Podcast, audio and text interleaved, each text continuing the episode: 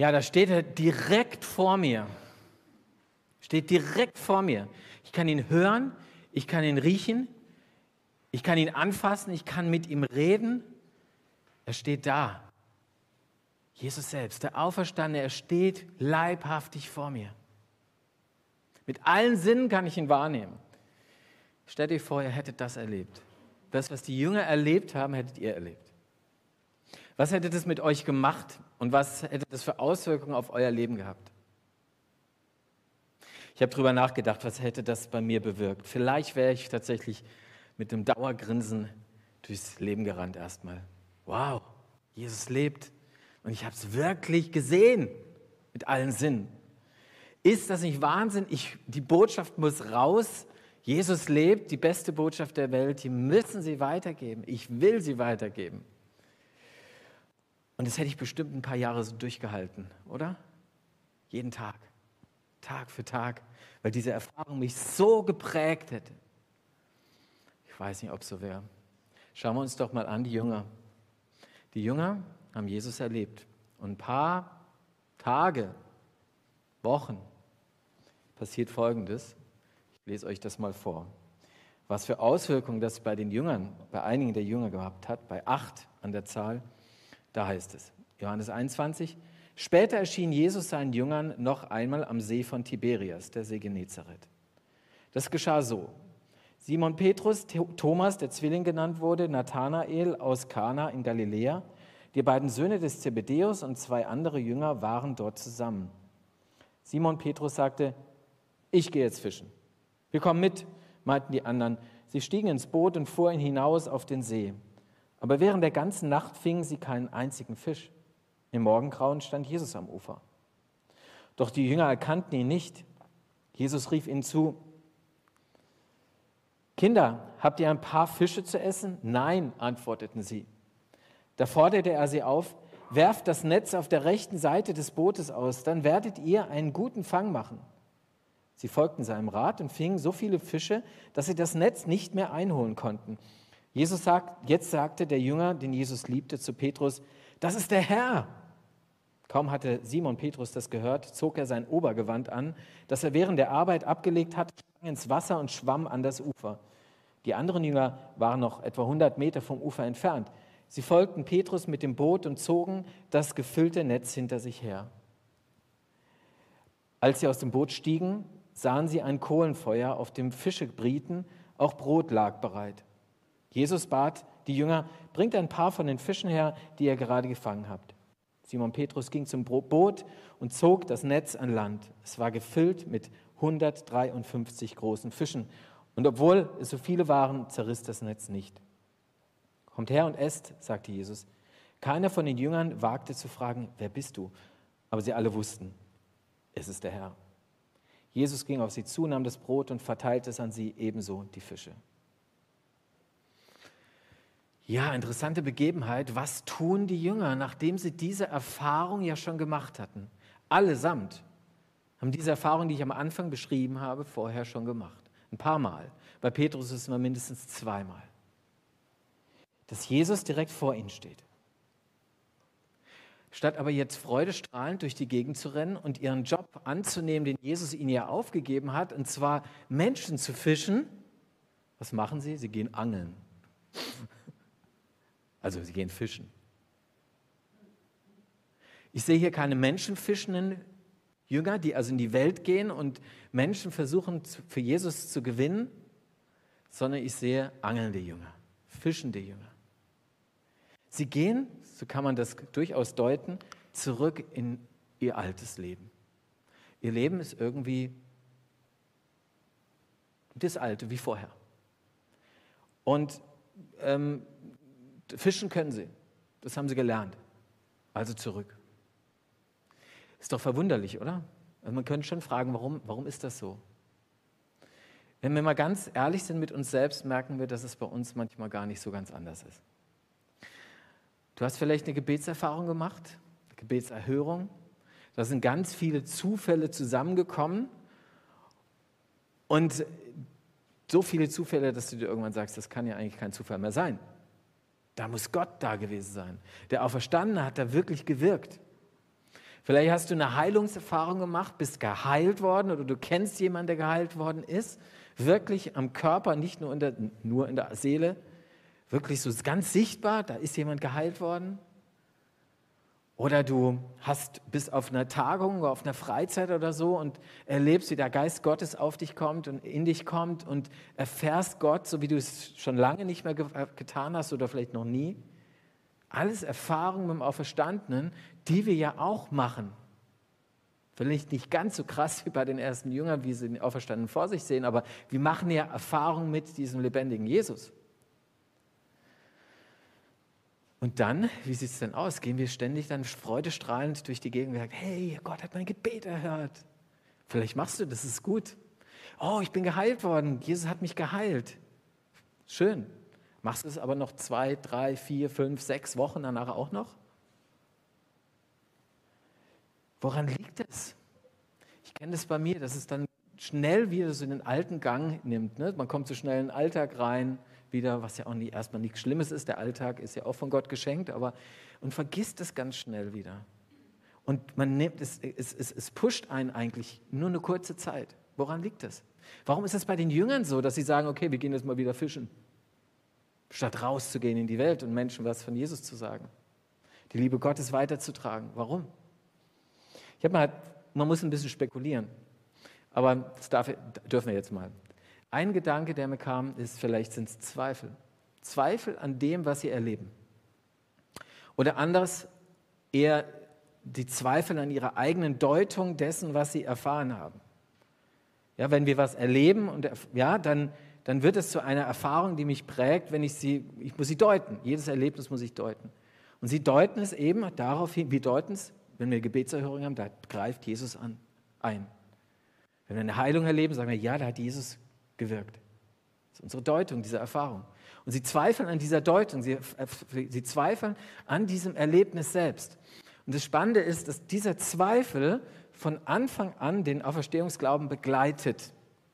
Von Anfang an. In Matthäus 28, ihr kennt vielleicht diese Stelle, wo Jesus die Jünger versammelt, noch einmal ihnen dann den Auftrag gibt, Menschen zu fischen. In anderen Worten, geht hin in die ganze Welt und verkündet das Evangelium, die gute Nachricht von Jesus. Und sie sehen da den Auferstandenen vor sich und da heißt es da, aber einige zweifelten. Also sie sehen sogar Jesus, können mit ihm reden, aber einige zweifelten. Man glaubt es ja kaum, oder? Das heißt, der Zweifel gehört ein Stück weit zu unserem Glauben, solange wir hier auf der Erde sind, dazu. Ähm, und vielleicht ist das ein Grund, warum ich manchmal nicht freudestrahlend durch die Gegend renne ähm, oder dauerhaft freudestrahlend durch die Gegend renne weil ich manchmal daran zweifle, ob Gott jetzt wirklich das war, der das was bewirkt hat in meinem Leben. Da hast du vielleicht eine Heilung erlebt und denkst, ja, war das nicht vielleicht doch irgendwie eine, eine psychische Kiste? Ja? War das wirklich Gott? Oder erlebst eine, hast eine Gebetserfahrung, eine Gebetserhörung und erlebst es konkret und, und sagst dann, ja, vielleicht waren es ja doch einfach ein paar Zufälle, die einfach mal zusammengekommen sind? Und dann, dann nagt der Zweifel so an deinem Vertrauen und Zutrauen auf Jesus. Zweifel an sich ist nicht immer was Schlechtes, nicht falsch verstehen. Zweifel kann einem manchmal helfen, seinen eigenen Glauben zu reflektieren, neu zu durchdenken. Aber wenn er sich festsetzt in meinem Leben, dann, ähm, dann ist er schädlich. Dann wird mein Vertrauen auf Jesus geschmälert und verringert und letztendlich kommt daraus nichts Gutes. Vielleicht war es das, was die Jünger dazu bewegt hat, zurück ins alte Leben, zurück in den normalen Alltag und lassen uns mal hinter uns, was wir da erlebt haben. Vielleicht war es aber auch was anderes, und zwar der Selbstzweifel. Der Zweifel an die eigenen Fähigkeiten. Schauen wir uns mal den Petrus an, der dabei ist. Der Petrus sagt, denkt sich vielleicht, ich, ich, ich äh, versetze mich mal in seine Lage, sagt, Mensch, jetzt habe ich Jesus schon ein paar Mal erlebt und eigentlich hat er mir gesagt, er möchte mich haben in seinem Team, aber ich bin es eigentlich gar nicht wert. Ich habe so versagt. Und er sagt sich, hey, ich höre den, den, Kran, den, den Hahn, ich höre den Hahn jeden Tag krähen. Immer wieder, in meinem Herzen, in meinem Kopf. Höre ich den Hahn, der mir sagt, du hast versagt. Du kannst gar keinen Platz in seinem Team haben. Er kann dich nicht gebrauchen. Vielleicht ist es auch das, was uns manchmal davon abhält, zu sagen, sich zu engagieren für das Reich Gottes, dass diese Botschaft rausgeht. Dass du sagst, hey, ich, es gibt so viele Punkte in meinem Leben, wo ich immer wieder versage, wo das, was ich eigentlich leben will, ich nicht leben kann, wo ich auf die Nase falle, wo ich umfalle. Vielleicht ist es das. Ich weiß nicht. Aber wie reagiert Jesus darauf, auf diese, diese acht Jünger, die da äh, jetzt quasi sagen, wir fischen wieder, mit ihren Zweifeln und ihren Fragen? Das Spannende ist, er zeigt sich ihnen, dieser Mann am Ufer, der da steht, die sie erst, erst checken sie gar nicht, wer das ist, sie kapieren es nicht. Und sie sehen diesen Mann am Ufer und sie merken aber, bevor sie den Mann sehen, merken schon, schon Folgendes, und zwar, dass das alte Leben gar nicht mehr funktioniert. Sie haben die Fische ausgeworfen, äh, die, die Netze ausgeworfen und sie fangen keinen einzigen Fisch. Sie haben es alle so gemacht, wie man es als guter Fischer macht, und zwar nachts. Netze raus, keine Fische. Funktioniert irgendwie nicht. Und vielleicht denkt sich der Petrus, naja, jetzt versage ich auf, der ganz, auf, der, auf ganzer Linie. Also nicht nur, dass ich kein Menschenfischer sein kann, sondern jetzt bin ich nicht mal in meinem eigenen Handwerk zu Hause und das klappt. Jesus lässt diesen Jünger nicht allein in ihren Zweifeln, in ihren Frustrationen. Da steht, wie gesagt, der Mann am Ufer. Und der Mann am Ufer, der sieht sie. Und er kommt in ihre Frustration rein. Und er ruft sie vom Ufer aus. Und er ruft, Kindlein, Kinder, habt ihr ein paar Fische? Habt ihr ein paar Fische? Habt ihr was zu essen? Kindlein. Warum sage ich eigentlich Kinder? Also wörtlich kann man wirklich das griechische Wort auch als Kindlein übersetzen, kleine Kinder. Ähm, schönes Bild. Jesus spricht sie wahrscheinlich nicht umsonst so an. Ähm, wir sind wie kleine Kinder. Wir sind angewiesen auf den Papa. Wenn ich an meine drei Kinder denke, als sie noch ein bisschen kleiner waren, oder so, wie auch immer, äh, wie angewiesen Kinder sind. Wie angewiesen sie sind auf die Eltern. Ohne die Eltern sind sie nichts. Und genau das ist vielleicht der Grund, warum Jesus sie anspricht. Kindlein, Kinder, habt ihr ein paar Fische? Und sie sagen, nein, wir haben nichts. Wir stehen mit leeren Händen da. Wir stehen mit leeren Händen da. Wir haben alles probiert, aber wir haben, wir, wir haben es nicht geschafft. Und dann plötzlich geht wahrscheinlich dem Johannes, also der im Johannesevangelium heißt immer der Jünger, den Jesus liebte, äh, ist wahrscheinlich Johannes, der das Evangelium geschrieben hat. Und äh, Johannes kommt plötzlich drauf und sagt, das ist der Herr, das ist der Herr. Und ich vermute auch bei Petrus hat diese Begebenheit, dass, dass sie sozusagen nochmal die, die, die, die, die Netze nochmal auswerfen sollen. Habt ihr ja gelesen, ja? Und dann fangen sie ja ganz viel, 153 an der Zahl dass diese Begebenheit auch bei ihm was ausgelöst hat, was getriggert hat und hat gesagt, ja, das, müsst, das kommt mir bekannt vor, ja? habe ich schon mal erlebt bei meiner Berufung. Aber der, der draufkommt, ist Johannes und der sagt, das ist der Herr. Und letztendlich sagte er ihnen, ohne Jesus haben wir, haben wir gar nichts zu melden. Ohne Jesus geht nichts. Ohne Jesus kommen wir nicht weiter. Oder Jesus sagt es mal in Johannes 15, ohne mich könnt ihr nichts tun. Und auch das Menschenfischen funktioniert nicht ohne ihn. Wir haben vor Ostern vier Abende gehabt zum Thema Hashtag muss raus, ähm, wie wir das Beste weitergeben. Wie wir das, was uns im tiefsten Herzen bewegt als Christen, wie wir das, also die Liebe Gottes, wie wir die an andere Menschen weitergeben können. Es ist schön, sich darüber Gedanken zu machen. Es kam, ich habe etliche E-Mails bekommen von Leuten, die gesagt haben, ja, das hat uns neu motiviert, ähm, wir sind noch überlegen, wie wollen wir das umsetzen, ja. Oder viele haben geschrieben, es hat uns zumindest mal sensibilisiert wieder für das Thema. Und dann gab es aber auch eine E-Mail, eine, da stand mal irgendwie sowas drin, ja, ich habe so den Druck, ich müsste jetzt missionieren. Da hat man, das hat man vielleicht ein bisschen was missverstanden. Weil Jesus, wir können gar nicht missionieren. Wir können nur unsere Netze auswerfen. Und Jesus ist dann der, der die Fische schenkt und nicht wir. Und das ist ganz, ganz wichtig bei diesem Thema zu wissen, wenn wir Menschen fischen, wir fischen sie nicht aus uns heraus. Es ist da einer, der den Fang letztendlich schenkt und nicht wir. Das heißt aber auch nicht, dass wir im, im Boot sitzen und warten, bis Fische reinspringen, ja, sondern wir müssen schon auswerfen. Das will Jesus schon, dass wir auswerfen. Motiviert aus der eigenen Erfahrung der Liebe Gottes in unserem Leben. Nicht, weil es uns jemand unbedingt jetzt sagt, sondern weil wir motiviert sind und sagen, wir wollen es weitertragen. Dann werfen wir die Netze aus und dann kann Jesus das schenken. Aber ohne ihn bleiben die Netze leer. Ohne ihn bleiben die Netze leer. Und wenn das Problem ist, und das ist auch das Problem vieler Christen, dass sie tatsächlich sich da unter einen Leistungsdruck setzen und meinen, sie könnten es wirklich bewirken, dass der Nachbar oder wer auch immer die Liebe Gottes erfährt. Ja, sie könnten es aus eigener Kraft tun, aus eigener Leistung heraus. Und Achtung noch einmal, Jesus möchte schon, dass wir aktiv werden, ja? nicht, dass wir Däumchen drehen, schon klar. Aber wenn wir von, aus unserem Handeln, von unserem Handeln alles erwarten, dann wird schräg und dann kann es im Burnout enden. Und es wären wär nicht die, die ersten Christen, die sagen, aufgrund dieses Auftrags, den ich leben will, lande ich im Burnout. Und das ist ganz entscheidend. Ich habe das in meiner eigenen Biografie erfahren, in den ersten Jahren in meiner letzten Gemeinde, ähm, so als, als, äh, als junger Pfarrer ganz am Anfang, jetzt reiste was, ja? Jugendarbeit, Jungschar, Seniorenkreis, Gottesdienste neu gestalten, Glaubenskurse, alles. Und jetzt reißt du was. Und wenn du was reißt, dann wird es auch was. Und dann kommt der Erfolg auch. Und es hat was sich bewegt. Und trotz alledem, nach ein paar Jahren war ich ziemlich am Ende. Ich hatte keinen Burnout, so wie man das klassisch kennt, aber ich war sehr am Ende wo ich merken musste, Moment mal, hier stimmt was nicht. Und ich habe gemerkt, ich habe dann auf meinen, Achtung für die Jüngeren unter uns, Bildschirmschoner, kennst du nicht mehr, ne? Doch, kennst du auch noch, ne?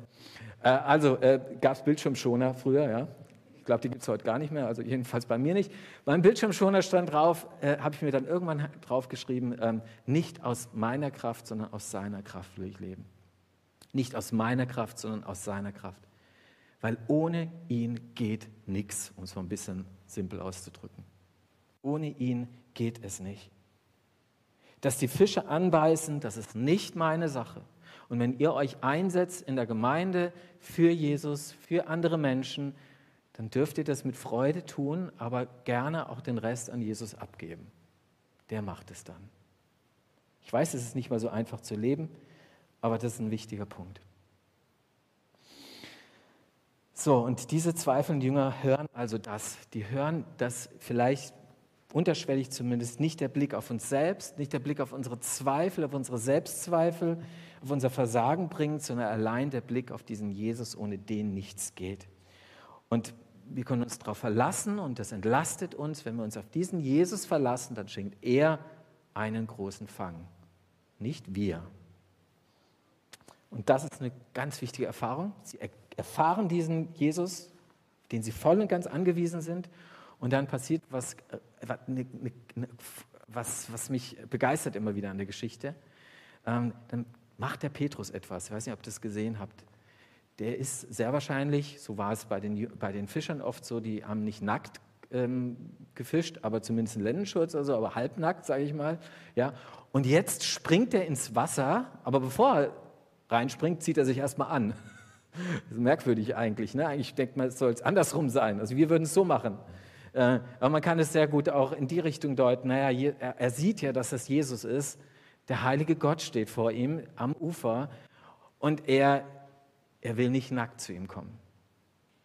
Das, ist nicht, das entspricht nicht der Würde, diesem Gott gegenüber, dem, dem, dem er da begegnet. Und äh, deswegen zieht er sich an. Er springt rein und äh, er kann es gar nicht abwarten. Er möchte zu diesem Jesus. Ich habe es in, in, in, einem kleinen Comic gefunden. Ähm, ah, das überspringen wir mal. Da sagt, ähm, da sagt, genau, da seht ihr das mal, wie, wie quasi der Comiczeichner sich das vorgestellt hat. Also der will, ich komme, ich komme übers Wasser. Ja? Allerdings schwimmt er eigentlich, ja? er läuft nicht übers Wasser. Wilhelm Busch, Pfarrer aus Essen, schon lange gestorben, aber der schrieb mal, schon schwimmt Petrus ihm entgegen und zeigt, dass alles in ihm nach Jesus schreit. Ist das nicht ein tolles Bild? Er weiß ganz genau, er ist so angewiesen auf diesen Jesus. Den braucht er. auch um seinen Auftrag auszuführen. Er braucht ihn. Und da will ich hin. Ich will in seine Nähe kommen. Und da laufe ich nicht übers Wasser, ich schwimme gleich. Die anderen Jünger sind ja hinterher gepaddelt, ja. Aber Jesus, äh, Petrus ist reingesprungen und ist losgeschwommen. Und er sagt: Hier bin ich, Jesus, mit leeren Händen. Ich komme zu dir. Und das darf unsere Einstellung sein, wenn wir uns für Gott einsetzen, für seine Liebe, äh, für sein Reich einsetzen und dass wir die Liebe Gottes aus werfen in die Welt hinein. Wir kommen mit leeren Händen und er ist es, der letztendlich Werte schafft, die ewig Bestand haben. Amen.